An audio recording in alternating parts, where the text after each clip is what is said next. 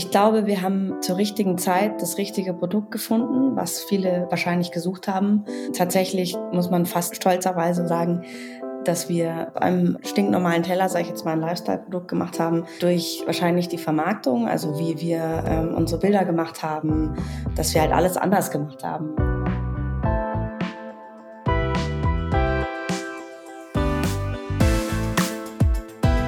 So geht's Startup Nadine Jans.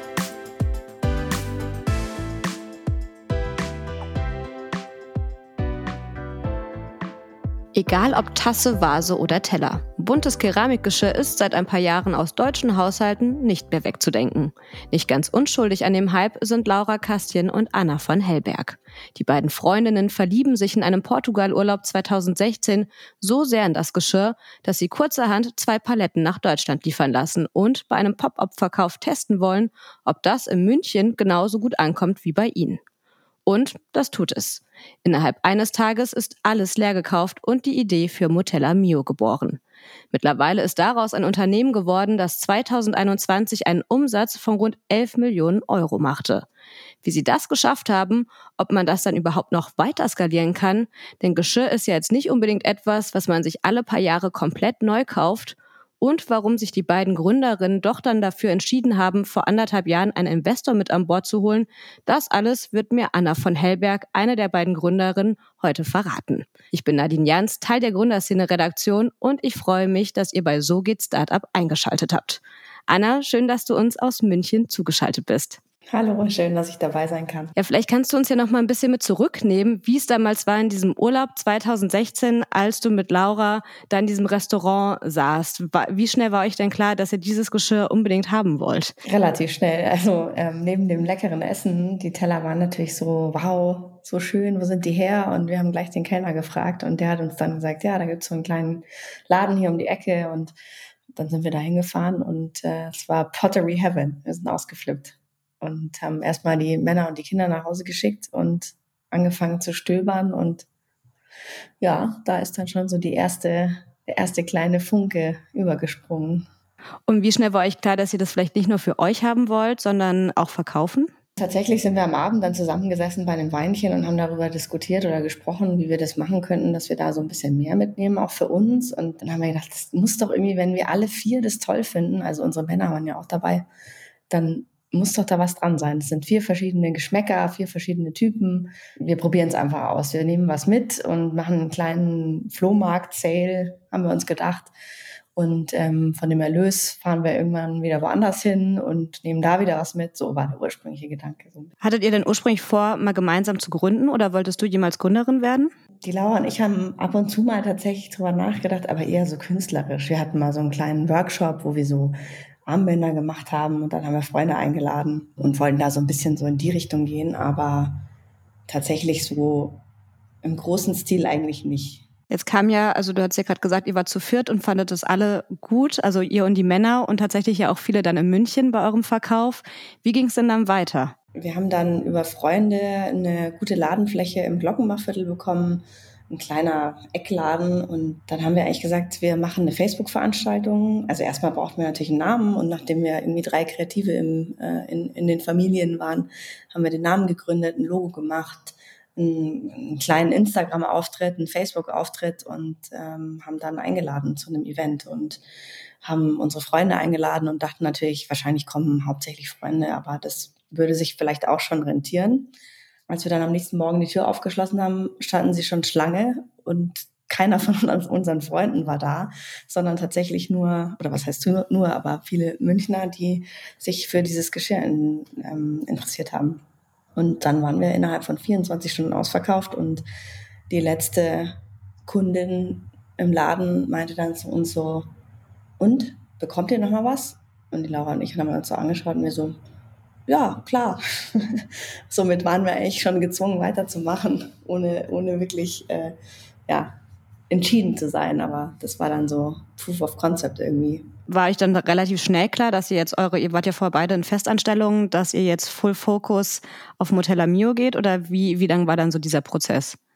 Das war ja irgendwie im November 2017, glaube ich. Und ähm, wir haben schon äh, noch parallel, die Laura war selbstständig, die konnte sich das entspannt einteilen. Ich war ähm, bei einem großen Unternehmen angestellt und habe dann schon noch so ein bisschen hin und her. Am Anfang hatten wir ja noch nicht so viel zu tun mit Motellamio. Das war dann ein, noch ein Pop-up-Sale und das hielt sich in Grenzen. Bei mir hat sich auch in der Firma was umstrukturiert. Insofern hat sich das dann ganz gut ergeben zu sagen, so, jetzt müssen wir uns auch dafür voll entscheiden. Also wir haben dann als wir dann letztendlich im Juli 2017 war, dass unsere erste eigene Kollektion dann auch entwickelt und bestellt hatten in Portugal, war dann klar, so da müssen wir jetzt irgendwie, da müssen wir jetzt alle dahinter sein, sonst funktioniert es nicht. Und ihr hattet ja dann nicht nur in München quasi einen regelrechten Hype, wo das schnell ausverkauft war. Auch in Berlin gab es ja diverse Pop-up-Sales, wo die Menschen ja in hunderterlangen Schlangen anstanden, um da was zu kaufen. Was glaubst du, wie habt ihr das geschafft? Ja, das ähm, haben wir uns tatsächlich auf den Sales auch immer gefragt. Man stand da und war so überwältigt. Ich glaube, wir haben zur richtigen Zeit das richtige Produkt gefunden, was viele wahrscheinlich gesucht haben. Tatsächlich muss man fast stolzerweise sagen, dass wir einem stinknormalen Teller, sage ich jetzt mal, ein Lifestyle-Produkt gemacht haben, durch wahrscheinlich die Vermarktung, also wie wir ähm, unsere Bilder gemacht haben, dass wir halt alles anders gemacht haben. Also wir haben die, die, die Teller ja nicht auf dem Tisch gezeigt, sondern im, im Sand und ähm, haben schon dieses Gefühl, was wir da auch in Portugal empfunden haben, so mit transportiert und mit zurückgenommen.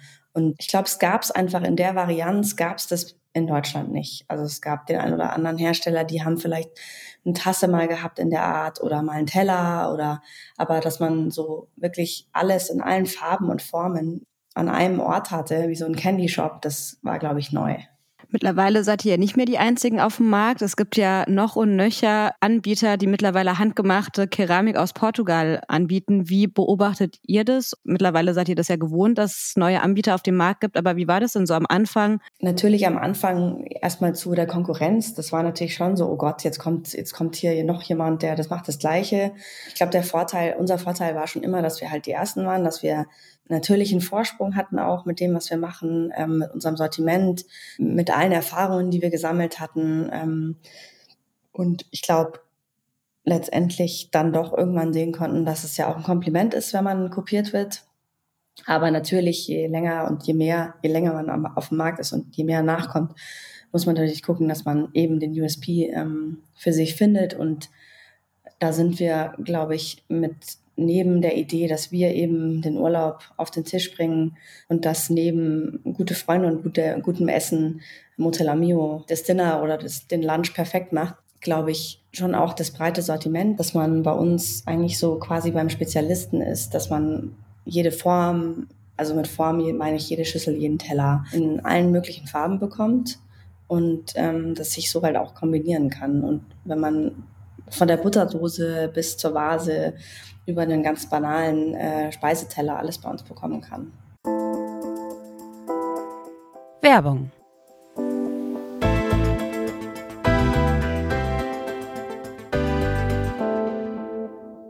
In schöner Umgebung produktiv arbeiten.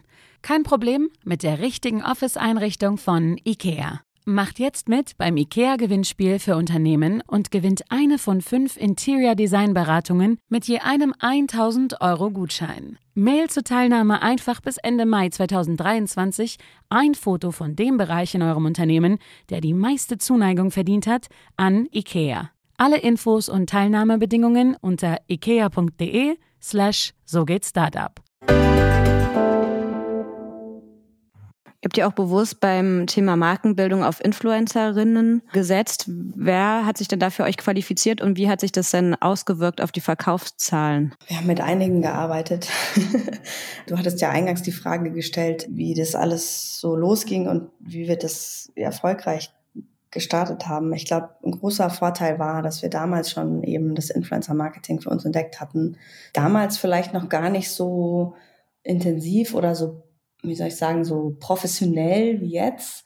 Aber dennoch ähm, hatten wir den Vorteil, dass wir halt in die Gunst oder die Aufmerksamkeit vieler bekannter, wie zum Beispiel Jesse Weiss von Chanel und hatten, die wirklich auch zum Sale kamen und man einfach über, ja, äh, komm vorbei, such dir was aus und ähm, sprich über uns. Das hat sehr gut funktioniert und mittlerweile machen wir das natürlich professioneller auch. Also wir haben ein Team mit sechs Leuten und wir arbeiten auch mit Gutscheincodes und mm, schauen, dass wir das performancemäßig auch ein bisschen messen können. Aber gleichzeitig natürlich haben wir auch Brand Ambassadors, die für uns einfach arbeiten. Ich meine, wir haben mit Pamela Reif gearbeitet schon ein paar Mal. Also das war natürlich so, als Pamela gesagt hat, sie macht es mit uns, war das schon auch irgendwie so, muss man fast sagen, ja, so ein Ritterschlag, weil sie schon eine Größe ist und sich aussuchen kann, mit wem sie arbeiten kann. Insofern war das schon auch für uns ein, ein, eine gute Sache. Euch hat natürlich auch ein bisschen in die Hände gespielt, unterstelle ich euch jetzt einfach mal, dass zur Corona man ja Geld ausgeben konnte für Reisen etc., sondern sich alle auf einmal das Zuhause schön eingerichtet haben, Geschirr gekauft etc. Wie habt ihr das so erlebt? Waren da Sachen auch ausverkauft und glaubst du, ihr könnt da jetzt noch weiter dran anknüpfen? Ja, also Corona hat mit Sicherheit uns in die Karten gespielt. Ich glaube allerdings, das war so alles zusammen. Also wir waren irgendwie an einem Punkt, wo wir professionalisierter gearbeitet haben, wo wir mehr äh, Produkte bekommen haben und auf Lager hatten und gleichzeitig aber unser ganzer Auftritt, die Internetseite, der Webshop, Customer Support, alles wurde so quasi ähm, professionalisiert. Und gleichzeitig waren wir ja immer noch relativ neu. Und äh, mit Corona, also wir hatten, also wir hatten ja beides. Wir hatten auf der einen Seite hatten wir die Läden, die mussten wir schließen. Und wir hatten den Online-Shop. Und der hat uns natürlich dann auch gerettet in dem Fall. Aber ähm, jetzt ist es immer noch so, Läden und Online sind ähm, eigentlich so 50-50. Und somit haben wir auch gelitten mit diesen Läden unter der Pandemie. Aber klar, ähm, ich glaube, dass ähm, wir nach wie vor ein Produkt haben, was man sich immer gerne leisten will, wenn man sich für Interior und Essen und Lifestyle interessiert. Und ich glaube, dass die Leute trotzdem und vielleicht gerade auch jetzt weiterhin in der Krise wo eh alles irgendwie grau und traurig ist und wo man vielleicht einfach auch nicht das nötige Geld für Reisen unbedingt ausgeben möchte, weil es auch alles sehr teuer geworden ist und vielleicht auch ein bisschen nachhaltig, nachhaltiger sein will, dass man sich dann vielleicht gerade dann nochmal irgendwie was für zu Hause trotzdem, also ich glaube, das äh, leistet, leisten mag. Ich glaube nicht, dass das jetzt so aufgehört hat. Ihr habt euch ja jetzt auch einen Investor an Bord geholt, obwohl ihr ja profitabel wart und ja auch selber aus dem Cashflow weiter gewachsen seid. Seit April 2021 habt ihr einen Investor mit an Bord. Warum? Wir haben uns einen Investor an Bord geholt, weil wir skalieren wollten und dachten, ähm, das würde Sinn machen, jetzt jemanden mit an Bord zu nehmen, der uns ähm, sowohl finanziell, aber auch mit Ressourcen beziehungsweise Kontakten und ähm, Ideen unterstützen kann. Das war so der initial zündende Gedanke. Und wenn man ganz ehrlich ist, haben wir nicht wirklich gesucht am Anfang, sondern es kam wirklich auf uns zu auch. Also wir wurden auch angesprochen und dann haben wir gedacht, hm, eigentlich warum eigentlich nicht? So kam es eigentlich. Und von wie vielen verschiedenen Investoren wurdet ihr so angeschrieben und angesprochen und worauf habt ihr dann so geachtet? Also es waren tatsächlich so, ich glaube, um die, weiß ich nicht, sieben oder so. Man achtet natürlich aufs Angebot dann, aber auch, also wichtig für alle, die vielleicht in so einer Situation sind und gerade mit Investoren sprechen oder die Idee haben, man muss gut auskommen mit den äh, Partnern, die man da an Bord holt. Denn die sind im Zweifel nicht nur helfend, sondern sind natürlich auch ständig da irgendwie. Also mit denen arbeitet man einfach zusammen. Das heißt, man muss sich auch menschlich verstehen, man muss irgendwie gemeinsame Ziele haben. Ähm, das sollte man vorher schon richtig abstecken, dass man da nicht sich jemanden an Bord holt, wo man sagt, oh, kann ich irgendwie nicht jeden Tag sehen. Also jeden Tag ist übertrieben, aber dennoch, mit dem muss ich klarkommen oder mit der. Ihr habt euch ja dann letztlich für Maxburg Capital Partners entschieden. Womit haben die euch, also es ist eine Investmentgesellschaft aus München, womit haben die euch denn überzeugt oder wie groß Angebot? Tatsächlich hat uns Moritz, einer der Gründer ein sehr nettes Angebot geschrieben und sein letzter Satz war, er würde sich freuen, uns persönlich kennenzulernen und mit uns ein Bier zu trinken. Ich glaube, er hat sogar gesagt, ein Sagres-Bier oder so, also ein portugiesisches Bier. Und man hat irgendwie gemerkt, er hat verstanden, wer wir sind, wie wir drauf sind, was wir machen und das war irgendwie, ja, es war sehr sympathisch, dieses Schreiben und genau, dann hat man sich getroffen und hat gemerkt, Mensch, sind auch irgendwie nette nette Menschen, irgendwie auch in unserem Alter und ja. Wie hat sich denn seitdem die Zusammenarbeit jetzt verändert? Also das ist ja schon ein großer Unterschied. Ursprünglich wart ihr ja zu zweit, mittlerweile habt ihr 270 Mitarbeiter. Das heißt, da habt, musstet ihr ja eigentlich permanent neu erfinden und Kompetenzen drauf schaffen. Äh, wie genau lief das so ab und was macht ihr jetzt und ähm, ja, wie hat sich das verändert? Ich glaube, das war eigentlich so das Komplizierteste, sage ich jetzt mal, im Personal, personellen Bereich zu skalieren und zu gucken, wer übernimmt welche Bereiche, ne, wo nehme ich mich raus, wo holen wir die Experten an Bord. Wir haben im, im 2021, ich glaube, fast 20 Mitarbeiter dazu bekommen, vor allem eben auch Head-Positionen im Bereich Performance Marketing, Influencer Marketing, Customer Support hatten wir schon länger, aber HR haben wir aufgebaut. Da muss man natürlich bereit sein, loszulassen, viel dazulernen. Wir suchen immer noch alle so nach unseren Positionen, aber ähm, es ist machbar. es ist auch aufregend, ähm, aufreibend teilweise. Aber es ist notwendig, klar. Wichtigste ist, dass man lernt abzugeben und Strukturen schaffen, in denen, also die eigentliche Hauptaufgabe ist dann eher Strukturen und Prozesse schaffen, mit denen die Mitarbeiterinnen arbeiten können, mehr als selber operativ noch so, ich sag mal, bewusst mitzuwursteln, sondern schon zu schauen, dass der Rahmen passt für alle. Und da kommen so viele Themen dazu, die man vorher nicht so auf dem Schirm hatte, als man noch klein war. Was sind so die Hauptthemen, wo du dachtest, krass, dass das jetzt irgendwie dass du dich jetzt damit auseinandersetzen musst oder was gerade dazu kommt? Ja, es sind schon so personelle Sachen, ähm, Mitarbeitergespräche, ist immer weniger familiär. Also man, man muss einfach auch erkennen, dass man mit vielen verschiedenen Typen von Menschen arbeitet und dass nicht alle ticken wie man selber. Dass man am Anfang hat man, glaube ich, automatisch auch Leute ans Board, ins Boot geholt, die vielleicht so sind wie die eigene Familie. Aber wenn du dann mit Profis arbeitest, dann kommen eben auch Leute, die vielleicht ein bisschen anders ticken als man selber. Und das zu erkennen und dementsprechend für die Leute da zu sein oder mit den Leuten zu arbeiten, das finde ich persönlich jetzt schon auch eine Herausforderung. Und eben diese Strukturen, also dass man, dass man guckt, was braucht man für Meetings, wie stimmt man sich ab, all diese strukturellen Themen, genau. Und wer hilft euch da, wie ihr das machen sollt? Also ich meine, jetzt habt ihr den Investor, mit dem ihr das wahrscheinlich alles besprecht, aber das war ja jetzt bis 2021, wo ihr ja auch schon sehr groß wart, nicht so. Wie habt ihr das dann gemacht?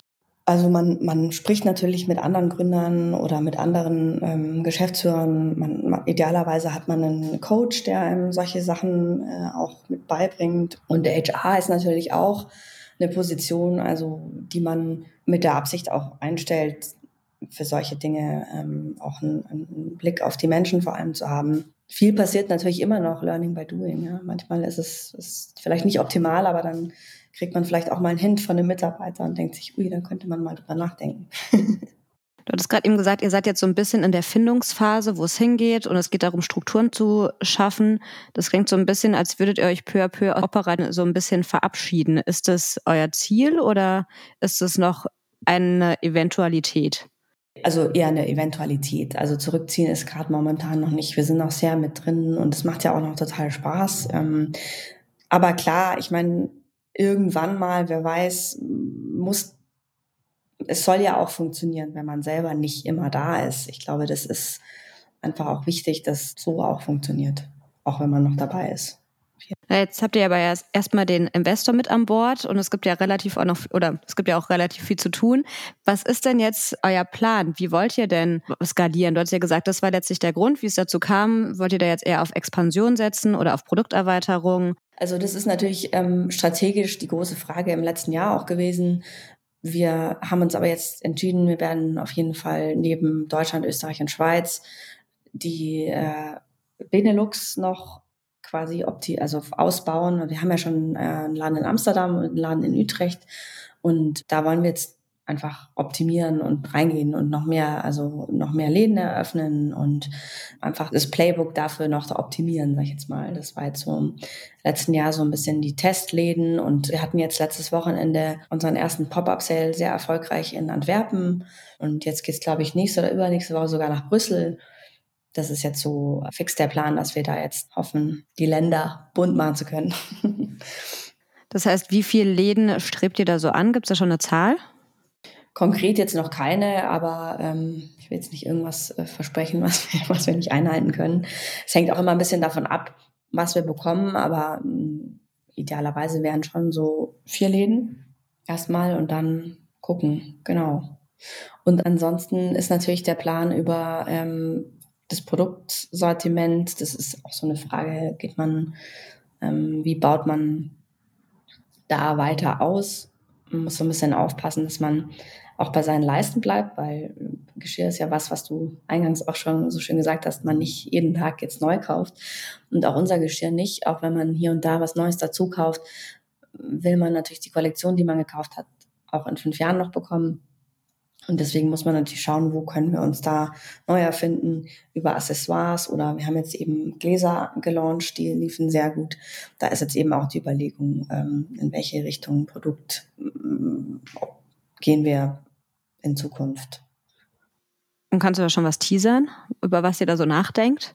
Also tatsächlich sind wir jetzt mit den Gläsern das, ähm, in die zweite Runde gegangen. Die kommen im März, kommen nochmal neue raus. Wir haben ja die Duftkerzen ganz erfolgreich gelauncht. Das ist zwar Keramik, aber irgendwie doch nochmal so eine andere Sparte. Da wird es viele neue Düfte geben. Und dann müssen wir mal gucken, ob wir ähm, noch weiter in Richtung Lifestyle gehen oder ob wir uns eben im eigenen Sortiment noch vertiefen. Was ich ja ganz spannend finde, man berichtet ja ganz oft über das Innenstädte-Aussterben, dass äh, immer weniger Läden sich da halten können. Und ihr habt ja in manchen Städten, ich glaube in Hamburg sind sogar drei Stores, nee, in München sind drei, in Hamburg zwei und in Berlin auch zwei im bester A-Lage. Ich glaube, insgesamt habt ihr 18 Läden in ganz Deutschland eröffnet. Das ist ja auch immer Kostenfaktor. Also erstmal die Mieten, dann das Personal. Trägt sich das oder sagt ihr, ihr wollt vor allem, dass vielleicht Leute euch auch kennenlernen, die, die jetzt nicht unbedingt Social Media nutzen oder Instagram haben oder Facebook? Also wir wollen auf jeden Fall ähm, diesen Omnichannel-Gedanken fortführen. Das heißt, dass wir eben auf allen Kanälen erreichbar sind für unsere Kunden. Deswegen auch die Stores. Aber die Stores sind tatsächlich auch rentabel. Also wir haben keinen Store, der nicht rentabel ist und sind deswegen auch immer auf der Suche nach, nach Läden, die für uns von, von den Mietpreisen funktionieren natürlich. Das war natürlich auch ein Vorteil äh, zu Corona-Zeiten, dass man und auch jetzt, dass man vielleicht den einen oder anderen Laden bekommt, weil eine Marke rausgeht, die vielleicht mit, mit, dem Produkt nicht so gut funktioniert. Thema Skalierung ist dann auch ein Plan, international zu werden, also ins außereuropäische Ausland zu gehen. Ich meine, einer von euch beiden hat irgendwann mal gesagt, dass sie, ihr Traum wäre, einen Laden in New York zu haben. Ist das auch eher so ein Wunsch oder ist das ein konkreter Plan? Das war die Laura, ja. Die Laura hat in New York gelebt und hat gesagt, ich will irgendwann mal einen Laden in New York. Tatsächlich ist es noch ein Wunsch, aber ähm, ich könnte mir vorstellen, dass es wahnsinnig gut funktionieren würde, wenn wir als Europäer nach Amerika gehen würden mit unseren Produkten, mit der Geschichte. Hätte ich schon große Lust, aber es ist leider noch ein Traum. aber wer weiß. Könntet ihr euch vorstellen, komplett zu verkaufen? Schwer zu beantworten. Ich glaube, ich würde sagen nein, aber wer weiß. Ich meine, es passiert so viel im Leben und ähm, mal schauen. Vielleicht, ich kann es nicht sagen, ich kann es auch alleine ja gar nicht entscheiden, aber im Moment würde ich sagen, wir sind alle noch sehr happy und lieben es für Motelamio, mit Motelamio zu sein. Und wäre ein Börsengang für euch eine Option? Damit habe ich mich noch überhaupt gar nicht beschäftigt tatsächlich. Ähm, wer weiß. Na gut, dann komme ich jetzt anders zu einem ganz anderen Bereich. Und zwar habt ihr ja damals in einem Urlaub gemeinsam entschieden, also nicht Motella Mio zu gründen, aber quasi das Geschirr nach Deutschland zu bringen. Wie oft wart ihr denn seitdem nochmal als Familie gemeinsam im Urlaub?